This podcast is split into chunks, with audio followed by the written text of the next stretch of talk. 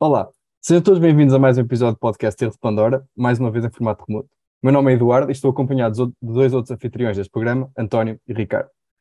O nosso convidado de hoje é o professor Carlos Filhais, físico, professor, cientista e divulgador da ciência, licenciado em Física pela Universidade de Coimbra, onde desenvolveu também a maior parte da sua carreira enquanto docente. Doutorado também em Física Teórica na Universidade de Goethe, em Frankfurt, Alemanha, Uh, isto foi, como é uma brevíssima descrição da magnífica carreira do professor que se espalha por diversas áreas da sociedade e que ocuparia por si só mais de metade do episódio. Calma, calma. Muito é obrigado por aceitar o nosso convite. Olá, muito obrigado pelo vosso convite. Pronto, para, para começar o episódio, existe aqui uma pergunta que eu gostava de fazer ao professor que tem a ver mesmo com a, a estagnação do, do progresso científico. Portanto, uma das comparações que é constantemente feita a nível da ciência em geral e, nomeadamente, da física, está relacionada com a diferença da velocidade à qual adquirimos novo conhecimento no dia de hoje, quando comparado, por exemplo, a outras épocas, nomeadamente o século XX. A pessoa partilha da opinião que estamos realmente a viver tempos de estagnação científica ou considera que existem outras razões para esta aparente estagnação? Não, não, não vivemos tempos de estagnação. Uh, uh, nunca houve tantos cientistas como hoje. Estou a falar em várias áreas, em todas as áreas, e, e estou a falar pensando em especial também na minha área, naturalmente a física. A física é, é, cultivada por muita gente porque há muitos problemas por resolver uh, e, a sociedade pede aos, aos físicos que, que enfrentem esses problemas.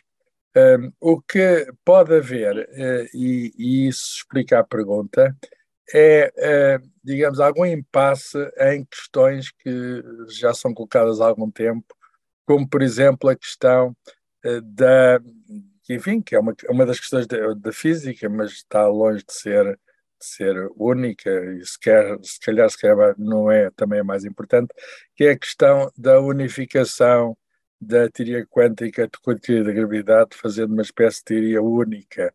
Uh, isso foi um objetivo que o próprio Einstein, enfim, não desta maneira, unindo a teoria quântica, mas havendo uma força única, uma proposta que o Einstein fez, deixou-nos isso, ele morreu em 1955, e desde então, até devido ao próprio prestígio de Einstein, há, essa ideia de unificar tudo, fazer uma super unificação. Ora bem, de facto, nós verificamos algum impasse um, na, nessa tarefa. Um, há teorias de superunificação chamadas teorias de cordas, que uh, não têm, uh, são matemáticas abstratas, mas não têm dado resultados no seguinte sentido: não, não fornecem previsões eh, que possam ser confirmadas pela experiência. Quaisquer as previsões que elas possam fazer e, e fazem, mas estão muito afastadas do domínio das nossas atuais possibilidades experimentais. Uh, e daí uh, eu perceber a pergunta. Acresce que temos, uh, enfim, temos um, maior instrumento do mundo na física de partículas, que é o acelerador do CERN, que ehm, desde que foi descoberto o, a partícula de Higgs, já lá vão alguns anos, eh, não tem descoberto nessa área ehm, partículas novas. Eh, em particular, procuravam-se e procuram-se partículas que pudessem formar a chamada matéria estranha, um dos enigmas que. Eh, matéria escura, peço desculpa, um dos enigmas que temos no universo. Eh, e, portanto, ehm, nesse sentido, poder-se-á falar do impasse, mas isso não quer dizer de maneira nenhuma que a física, nesse ou noutros domínios, que está longe de se restringir apenas a esse domínio, esteja um, parada. Pelo contrário, há questões interessantíssimas em astrofísica, falei da matéria escura, mas também há energia escura. Há, ainda agora temos um instrumento novo em funcionamento, que é o James Webb, o, o telescópio espacial James Webb, uh, e há uh, muitos outros domínios. É muito difícil uh, enumerar todos os domínios, porque eles são tantos da física, mas só para dar um que nos interessa a todos e que envolve muita gente. A questão das alterações climáticas. São problemas de geofísica que estão na base das alterações climáticas. E há milhares e milhares, cada vez mais, pessoas ativas nesse campo e em campos relacionados, como o campo das energias, alternativas para substituir as fontes de energia convencionais, e tudo isso é física, não é?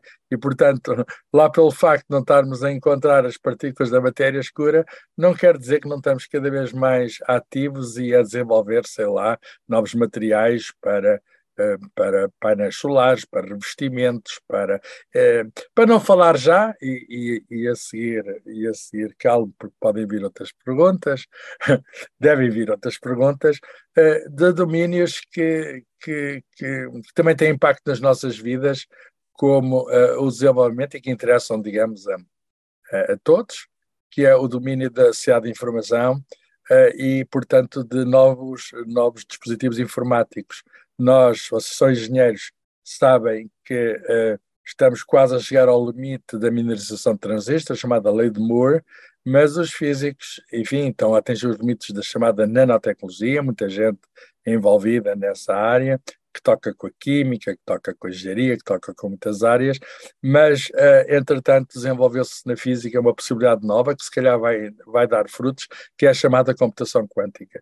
E há muita gente a trabalhar em computação quântica, e, portanto, é um domínio que ainda não está uh, desenvolvido, uh, amadurecido ao ponto de poder dar aparelhos que, ou acessos, não é aparelhos, possibilidades que não andaremos com um computador quântico no bolso. O computador quântico tem de funcionar a uma temperatura muito baixa, terá num sítio e será apenas acessível pela internet, mas tudo isso são apenas, olha, apenas pincelei algumas das possibilidades que a física tem e que está um, a prosseguir uh, graças, digamos, ao esforço que, eh, enfim, que, que, não tem que ser noticiado, não é noticiado, mas é o esforço de muita gente no mundo e é em Portugal. Nós temos muitos físicos e engenheiros físicos a trabalhar em vários assuntos.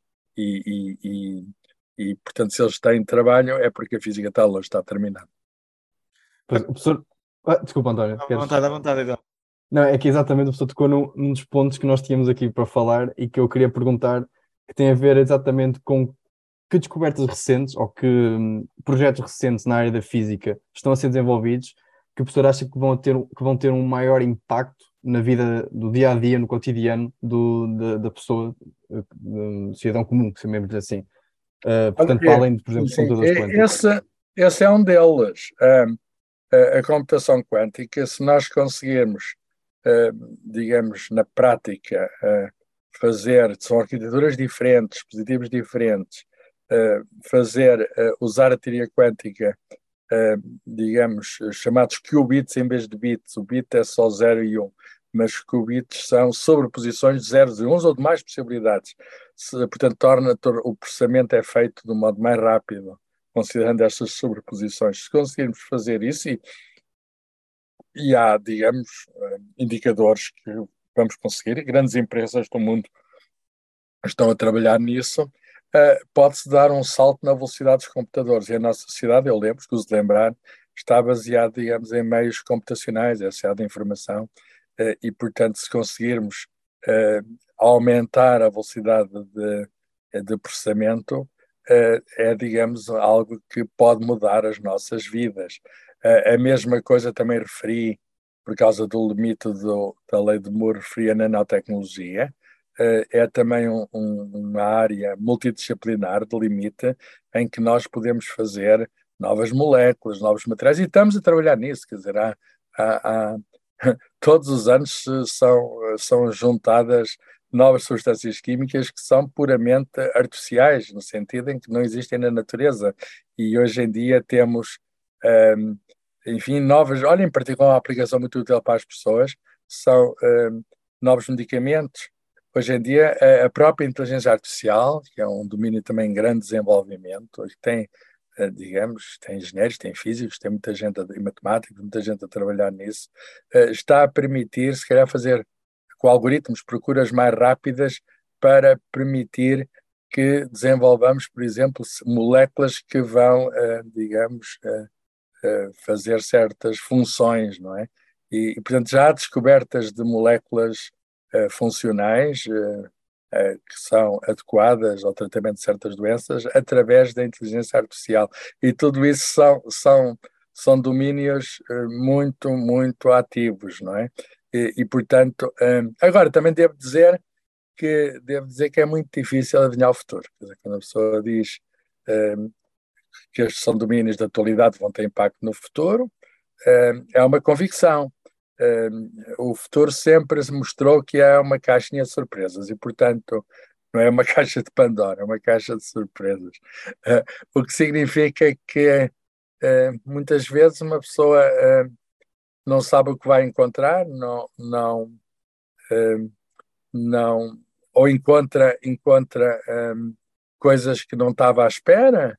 Sei lá, os físicos no, no, no século passado, por exemplo, vou dar um exemplo, uh, descobriram a supercavidade a altas temperaturas, o fenómeno da supercavidade a altas, altas temperaturas não significa ainda temperatura ambiente, é um dos aspectos que se está a trabalhar, descobrir materiais que possam funcionar conduzir, conduzir, ser perfeitos condutores a uma temperatura mais alta, mas ainda não é a temperatura ambiente, mas uh, se conseguir fazer isto é um, é um acréscimo extraordinário de poupança de energia, o que é uma das soluções para a crise energética. Um, gastar menos. É?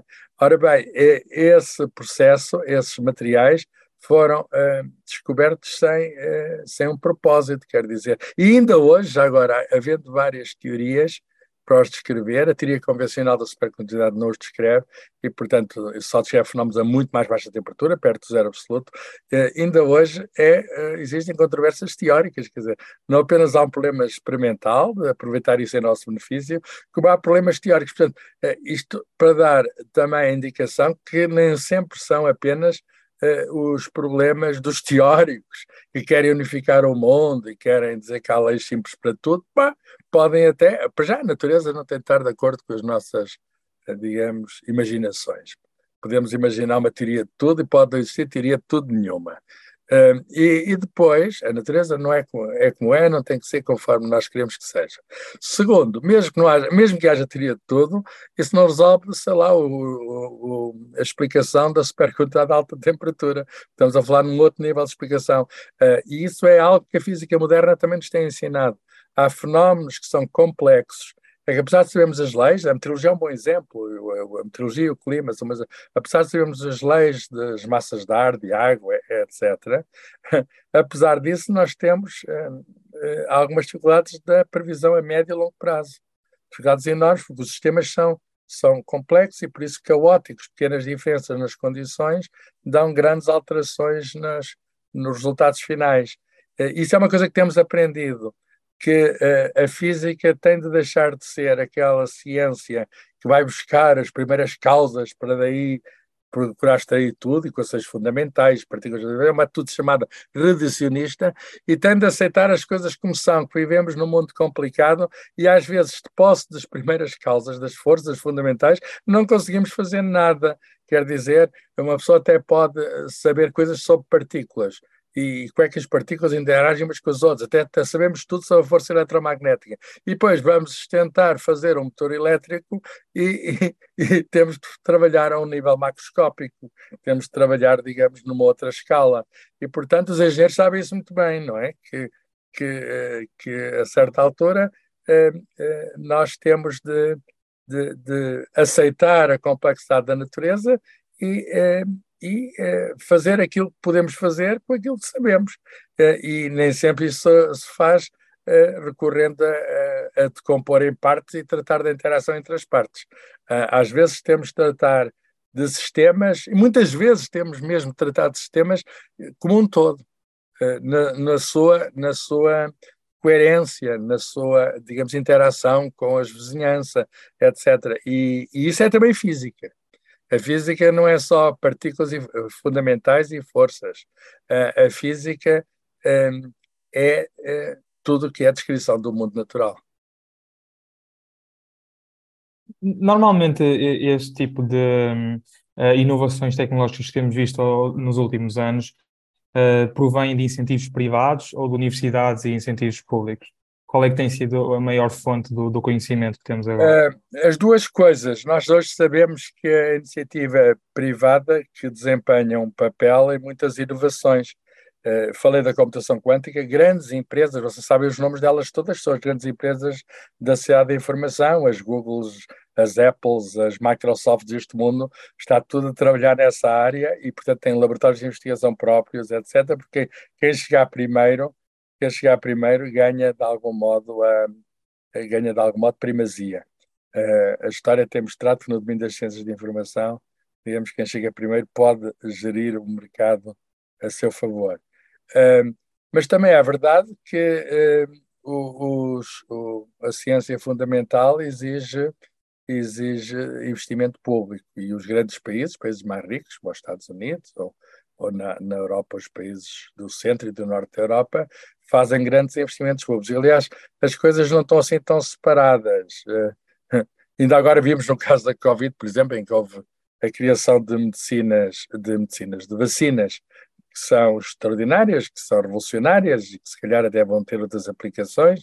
Uma pessoa diz ao nosso organismo, uh, uh, digamos, qual é a receita para fazer uma proteína do vírus e o nosso próprio organismo faz a proteína do vírus sem entrar lá vírus nenhum. Nós só lhe damos a receita. E, e, isso, enfim, pode melhorar a imunidade e pode até melhorar a nossa resposta uh, imunitária a, a outro tipo de doenças, não apenas a esta esta doença infecciosa. E, portanto, nós hoje é, é, é, temos esta possibilidade. E nós vimos agora que, tendo sido empresas que fizeram a vacina, mas essas empresas, de uma maneira ou de outra, foram beneficiadas de fundos públicos. E, e, e acabaram também por ser beneficiados de fundos públicos quando foi, foram os governos do mundo que compraram também grandes quantidades de vacinas para administrar, muitas vezes gratuitamente. E, portanto, há uma interação entre o privado e o público, com certeza, no, na sociedade em que vivemos, o privado tem um papel, uh, o privado tem um papel, mas o público tem um papel, principalmente, que é muito adequado para os primeiros estágios, para quando as ideias eh, estão ainda longe da aplicação. E, e eu defendo muito, eu defendo muito, digamos, que o Estado, o Estado português não tem feito aí o suficiente, mas que o Estado invista naquilo que é a ciência fundamental. Uh, eu sei que estou a falar com engenheiros que vivem da, de coisas práticas, mas uh, muitas coisas práticas que hoje temos resultaram, resultaram de coisas que na altura ninguém dava nada por elas, sei lá. A, luz que hoje temos em casa foi um, um, enfim, eu sei que foi um engenheiro Edison que fez a primeira lâmpada tentando, mas antes disso, para haver circuitos elétricos, teve de haver um dínamo que foi inventado por um físico, o Michael Faraday, que estava simplesmente a brincar com fios e ímãs, e ninguém, não, não, ninguém dava nada por, pelas brincadeiras que ele estava a fazer com fios e ímãs, e conseguiu fazer passar num fio elétrico, corrente fio elétrico, movendo um ímã relativamente ao fio. E isso é a maneira, digamos, tirando os painéis solares, é a maneira que ainda hoje temos de obter eletricidade, quer dizer, é a maneira digamos, seja qual for, seja uma central térmica, hidroelétrica, nuclear, seja o que for, é está alguns um ímã a mover-se relativamente a um fio. Quem começou com isso, estão a ver, nem sequer tinha uma empresa privada, era um físico, que estava apenas a pensar sobre o que era a eletricidade e o magnetismo, qual era a relação entre eles. E mais próximo de nós, e, e, praticamente já, na, já, já no vosso tempo, nosso, no meu tempo de certeza, em 1979, a World Wide Web vai mudar o mundo todo e vai pôr os computadores em funcionamento ligados uns aos outros, dar-nos acesso, a, digamos, à, informação que está em sítios remotos, eh, quase instantânea, à velocidade da luz nos cabos ópticos.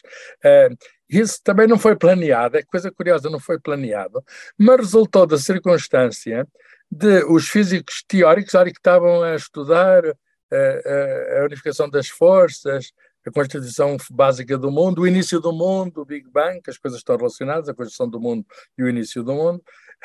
E eles então precisavam entrar nos computadores uns dos outros e no CERN, precisamente na Suíça, desenvolveram protocolos de ligação de seus computadores para partilhar os seus ficheiros, etc.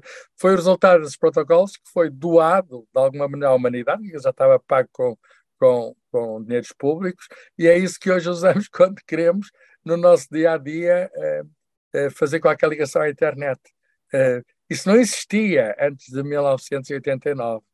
E, portanto, já havia internet, mas esta ligação, digamos que democratizou a internet, não existia. E reparem, não há nada mais prático, se é para vender, se é para tudo, do que a internet, mas sem este protocolo que foi inventado para servir os físicos teóricos, uh, digamos, de, uh, de, não, não, não, não teria não sido. A ter foi impossível conversa. de inventar. Isto foi, peço, foi impossível de prever. Isto acontece, de modo que o investimento básico, por vezes, tem resultados não imediatos, mas a prazo, que são muito difíceis de prever. Uma questão também que, que nós poderíamos colocar será normalmente qual é que é a ordem pela qual os fenómenos acontecem em termos de primeiro existe uma conceptualização mais teórica e abstrata dos conceitos e depois a sua aplicabilidade, ou predominantemente o processo é o contrário, em que se descobre algum processo de uma forma empírica e depois tenta-se estabelecer modelos que permitam uh, descrever esse fenómeno. Ou então é um processo eu, complementar. Eu, eu, vamos lá ver. Um, é, é, é, muito difícil dizer qual é o processo predominante, porque na, na física e na ciência em geral uh, há um jogo muito forte entre teoria e prática, quer dizer, uh, e, e, eu direi que a maior parte dos, na maior parte dos casos, enfim, não tendo aqui nenhuma estatística, mas é, digamos, a experiência que impõe, digamos, as teorias. É muito raro o facto de, que, de alguém criar uma teoria que esteja muito afastada da prática. Por exemplo, nós lembramos todos, falei do Einstein, lembramos todos da teoria da relatividade, que responde a algumas questões teóricas da física, e na altura não era para responder a nenhuma questão prática, nem para resolver a nenhum, nenhuma. Bem, havia uma certa experiência, experiência da invariância da velocidade da luz para todos os observadores, ele parte disso como axioma uh, e tem uma série de conclusões. Uh, mas uh, que, a, que, a, experiência vai revelar, vai confirmar. Mas é o exemplo, talvez, um exemplo de, de um caso em que, uma, em que há uma mente que apenas uma pessoa sozinha, pensando em problemas teóricos, consegue fazer uma doutrina que depois vai ser confirmada e até hoje não foi desmentida. Mas na maior parte dos casos, incluindo na, na, na teoria quântica que preside, digamos, aos transistores, aos computadores, sem teoria quântica não teríamos os transistores a fusão, o transistor é um efeito quântico. Uh, a teoria quântica vem de uma observação experimental, foi a chamada radiação do corpo negro, que foi resolvida por Max Planck em 1900. Uh, simplesmente as observações que se tinham da radiação emitida por um corpo, corpo negro é um, é um corpo qualquer, o nosso próprio corpo pode ser considerado corpo negro, emite principalmente infravermelhos, tem a maneira de ver a temperatura através disso, ver a radiação de infravermelhos, qual é o pico que emite, ou o Sol pode ser considerado um corpo negro porque emite principalmente luz visível, mas o espectro do corpo negro, não, digamos, a radiação emitida em vários comprimentos, não estava de acordo com as previsões teóricas e foi preciso mudar a teoria. A teoria quântica nasce disso. Por outras palavras, ninguém se lembrou da teoria quântica a não ser para responder em posições que são experimentais. De modo que, pensando bem, pensando bem, para responder à pergunta, em física, talvez na maior parte dos casos, uh, uh, digamos, uh, os inputs, as entradas, venham da experiência. Aquela história de pensar que uma pessoa está sentado numa cadeira a imaginar coisas e que daí, e que daí consegue chegar, que tem, consegue ter a chamada imaginação da natureza, a pessoa consegue imaginar aquilo que metaforicamente a, a, a natureza imagina, é uma coisa que no caso de Einstein funciona, mas é um caso tão raro, tão raro, tão raro, que não é o normal a funcionar. Portanto, nós temos é de interrogar a natureza, continuar a interrogá-la, e a natureza dá-nos muitas vezes respostas inesperadas. É, é, é, é por vezes muito mais complicada, subtil, talvez seja a palavra. É por vezes muito mais subtil do que imaginamos. Uh, e, e, e isso isso faz com que o, o empreendimento científico seja, um, enfim, dê essas oportunidades a toda a gente, aos jovens que aparecem, que estão sempre a aparecer jovens, e cada vez tem mais. Porque é que há tanta gente a trabalhar em ciência? Há tanta gente a trabalhar em ciência porque cada vez há mais problemas para resolver. Quando se resolve um, aparecem logo outros. E, portanto, um, não é tanto, reparem, não é tanto para resolver problemas práticos, com certeza também é preciso resolver. Mas existe ciência para responder a questões que cada vez mais aparecem à medida que, que vamos enfrentando os problemas que a natureza ou o mundo nos coloca. Professor, eu queria exatamente pegar na questão que o, professor mencionou há um bocado sobre porque é que os Estados Unidos e certos países têm tanto, tão, tão mais investimento e têm, digamos, o um monopólio daquele que é o conhecimento científico e físico, e perguntar exatamente até que ponto podem países, digamos, muito mais pequenos, com muito menos recursos humanos e tecnológicos, como é o nosso caso, desenvolver um tipo, este tipo de comunidade científica que, que existe em países que têm esses mesmos recursos. Quais é que são as estratégias para mitigar essa questão? Sim, sim, sim. O, o, a ciência tem crescido ao longo, do, ao longo da história, desde a Revolução Científica, século XVII, quando o Galileu uh, inventou o método científico baseado na observação, na experimentação, na matematização. Tudo isso são marcas do processo científico que continuam a ser aplicadas hoje. E, portanto, a, a certa altura, a ciência nasce de uma forma explosiva.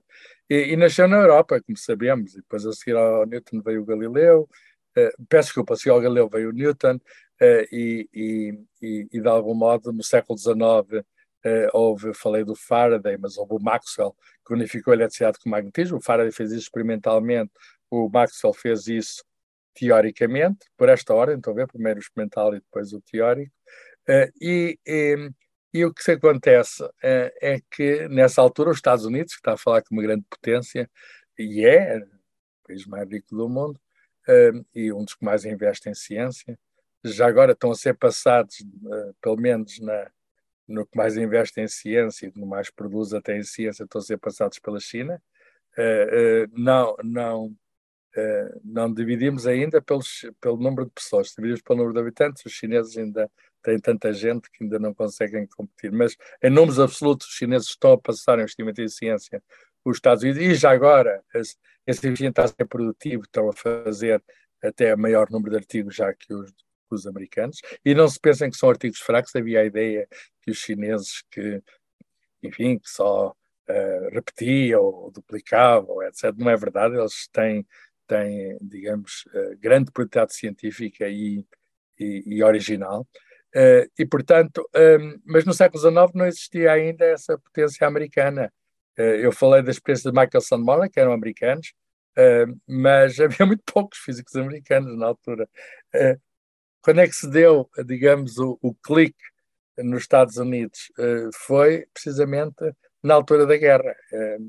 eles, eles conseguem, por exemplo, nós estamos agora na época dos prémios Nobel os, os, Estados Unidos dão um grande salto no número de prémios Nobel, depois da guerra, vai haver eh, muitos prémios Nobel, uh, começa a haver muitos prémios Nobel americanos, a maior parte até tem sido, nas áreas das ciências, e alguns deles de origem europeia, porque houve muitos sábios que, por uma razão ou por outra, foram levados, aliás, andavam à procura dos sábios, na altura, até, na altura da, no final da Segunda Guerra Mundial, andavam havia brigadas especiais para apanhar o chá. Olha, uh, todo o, o, o, projeto astronáutico uh, norte-americano, da NASA, uh, foi assente, num, digamos, na tecnologia que um engenheiro alemão, o von Braun, desenvolveu. E, e, ele é o autor das bombas V2, dos foguetes voadores V2 que usou para os nazis. Depois houve uma brigada que prendeu o seu von Braun e levou para os Estados Unidos, onde ele foi muito ativo. E, portanto, aí há uma época de transição, porque os próprios Estados Unidos eh,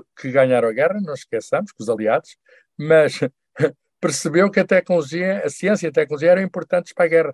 A, a arma da bomba atómica é resultado não de tecnologia é tecnologia com certeza, mas não é experimentar ao acaso até arranjar uma bomba melhor. Uh, foi a ciência, uh, e é uma arma radicalmente nova, uh, que vai usar energia nuclear em vez de usar energia química. E, e aquilo foi feito no maior segredo, etc. Mas ao, ao, ao recorrer a sábios que trabalhavam em física nuclear, eles perceberam que a ciência era importante. E, e, e, outras coisas, os ingleses, por exemplo, na Europa, se ganharam a Batalha de Inglaterra, nos, eh, a Batalha Aérea, foi uh, porque desenvolveram o radar. que hoje, até, se não tivesse um radar, não poderíamos ter a aviação civil a funcionar, não saber onde estavam os aviões, etc. E, portanto, foi uma das, das coisas que resultaram da Segunda Guerra Mundial. Na Segunda Guerra Mundial já havia computadores, mas eram de válvulas, e o transistor aparece em 1947, logo no fim da, da coisa, e vai haver, vai marcar toda a nossa história científica, económica, etc., política, a, a invenção do transistor, toda a história da, da cidade de informação vai ser fazer transistores mais pequenos uh, e, e, portanto, impactar mais, tendo com isso, no, no mesmo espaço, tendo com isso mais poder de cálculo. Estamos a falar num computador tem um chipzinho com 10 milhões de transistores, quando o primeiro transistor em 1957 tinha o tamanho deste chip todo que tem os 10 milhões. Ora bem, uh, os Estados Unidos, logo depois da guerra, perceberam que tinham de investir na ciência e passaram a investir na ciência. Ou programas, se assim, de várias áreas, se assim, nós agora a ciência é que nos proporcionou de algum modo a, a vitória, e ajudou-nos na vitória, e nós precisamos agora na paz, houve a guerra, mas agora na paz precisamos de, houve até o programa Atmos Pro a Paz, que eles tiveram de até levar a vários sítios do mundo, uh, e, e, e a, a, ciência, de algum modo, percebeu-se que estava na origem da riqueza. Uh, ora bem, os países que, que também perceberam isso, alguns na Europa já tinham percebido, não é? uh, são os países mais desenvolvidos hoje. É, é fácil ver o ranking do, do Mundial, do PIB. A China está a crescer porque percebeu uh, o crescimento, digamos, da riqueza da China não é mistério nenhum. É a aplicação, digamos, de ciência e tecnologia em grande escala. Uma aposta muito forte na ciência e tecnologia. Estão a, a criar universidades e criar laboratórios e a apostar em grande nessa, nessa coisa. Fala-se muito do ranking de Xangai. O ranking de Xangai é feito pelos chineses para conseguir medir o progresso das suas universidades, para conseguir colocar mais universidades no, no topo. E, e, e, e, de facto, eles têm tido um crescimento extraordinário. Agora, pergunto, então, e países como Portugal? Uh, países mais pequenos. Bem, os países mais pequenos não têm nenhuma condenação pelos serem pequenos. Uh, vejamos um caso muito conhecido na área da ciência tecnológica da Coreia do Sul que é um país que até teve uma guerra, no fim da Segunda Guerra Mundial, uma guerra na Coreia, e que hoje é um dos países mais desenvolvidos do mundo, mais ricos do mundo. Onde é que está o segredo deles? É, é, bem, eles fazem produtos com alta tecnologia porque têm ciência na base daquilo. Nós vemos aqui à venda produtos coreanos, seja carros, seja telemóveis, seja. Uh, uh, enfim, eles. E é um país relativamente pequeno. É um país relativamente pequeno. Uh, portanto, e, e, fez isto em relativamente poucos anos, em 20, 30 anos fazem. É portanto, há países que podem crescer eh, desde que façam as políticas certas. Portugal não tem, infelizmente, uma grande tradição na ciência. Uh, com certeza sempre tivemos ciência, sempre houve cientistas, mas muitas vezes um, houve dificuldades em interiorizar cá a ciência, os cientistas foram perseguidos, no século XX deu-se isso, por exemplo, e a ciência sem liberdade, sem circulação, etc. Com certeza mudou tudo com o 25 de abril de 1974 uh, e, uh, e mais ainda em 1986, quando entramos para a União Europeia e a, e a sociedade europeia reconhece o valor da ciência. Portugal está nesse grupo que reconhece o valor da ciência. O que é que se passa? Uh, a União Europeia está a gastar em média 2,2% do PIB eh, em ciência. O objetivo é ter 3% no ano 2030. Pois bem, Portugal está neste momento, e estão-se a gabar disso, deviam estar calados, 1,7% muito abaixo do, da União Europeia. E, e este 1,6 ou 1,7 que é o atual, já foi o mesmo número há, em 2009, há 10 anos, ou há mais de 10 anos. O que é que isso significa? Que há ali uma década de estagnação, uma década até direito de crescimento, todos sabemos, está associado às questões da Troika e da crise económica, etc. Mas isso não explica tudo, porque uh, as políticas de desenvolvimento têm de ser têm de perceber aquilo que distingue o essencial do acessório. E quando uma pessoa encolhe, não pode encolher, uh, digamos, uh, tratando da maneira como foi tratada a ciência, dizendo que, enfim, olha, vamos até. Aquilo foi uma coisa, uma espécie de uma é, é, cortar metade. Eles, a ideia deles era cortar metade da ciência e havia ciência a mais. Portanto, e há ainda quem pense, porventura, que há ciência a mais. Uh, nós vemos governos a falar de ciência, mas não vemos, de facto, nem, nem lugares para os jovens, que são os mais qualificados, que infelizmente continuam a ir para. chegam aos 40, até 50 anos, ainda não têm lugares nas universidades ou nos politécnicos.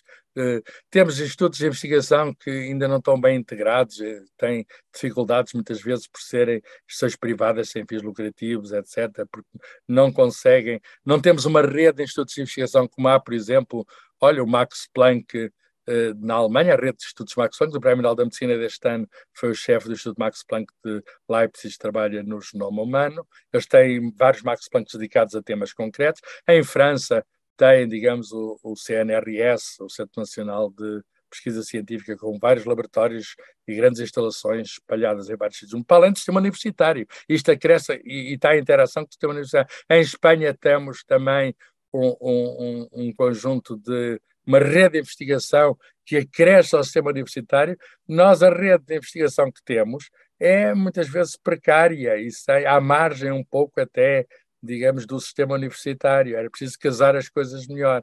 E, portanto, o que é que é preciso? É preciso uma política decidida de ciência, uma, uma política que não só ponha dinheiro, mas que reorganize as coisas, que aposte nos jovens, que reconheça o valor da criatividade neles, que lhes ofereça incentivos. Reparem, um, um engenheiro hoje, em Portugal, um engenheiro hoje que sai de uma faculdade em Portugal, é impressionante porque o, como é que ele fica em Portugal? Porque o, o, o que ele vai ganhar aqui é um terço do que ele pode ganhar lá fora, quando o conhecimento de o conhecimento ah. é, é, absolutamente uh, global. uh, aquilo que faz o engenheiro mecânico, o engenheiro eletrotécnico, o engenheiro informático, o engenheiro ambiental aqui, é também o que faz na Holanda, na Coreia, na América, em qualquer sítio. Uh, com certeza, nascemos aqui, gostamos disto, temos a cultura aqui, com certeza eu também, eu também, mas quer dizer, é muito difícil segurar, digamos, o valor, digamos, intelectual quando ele, agora que ainda por cima que há meios de trabalhar à distância e isso tudo, quando ele vale três ou quatro vezes mais lá fora. E, portanto, é preciso, é preciso também, desse ponto de vista, pensar que não estamos isolados e se temos de competir, temos de competir não por baixo, mas por cima. Eh, e, portanto, temos Exato. de ter um país moderno e um país moderno é um país que reconhece o valor da ciência e dos cientistas, dos engenheiros, dos técnicos. Também é muito engraçado, nós temos ciência e cientistas, mas depois não temos uma, uma base técnica de sustentação, porque os laboratórios não são apenas os cientistas, tem de ter todo um conjunto mão de obra, de mão de obra científica que existe noutros casos, que existe noutros casos, e que em Portugal, uh, se formos ver, os números de cientistas têm crescido, mas depois vamos ver o número de técnicos ligados à ciência e não tem crescido. E isso é, há muitas insuficiências para superar.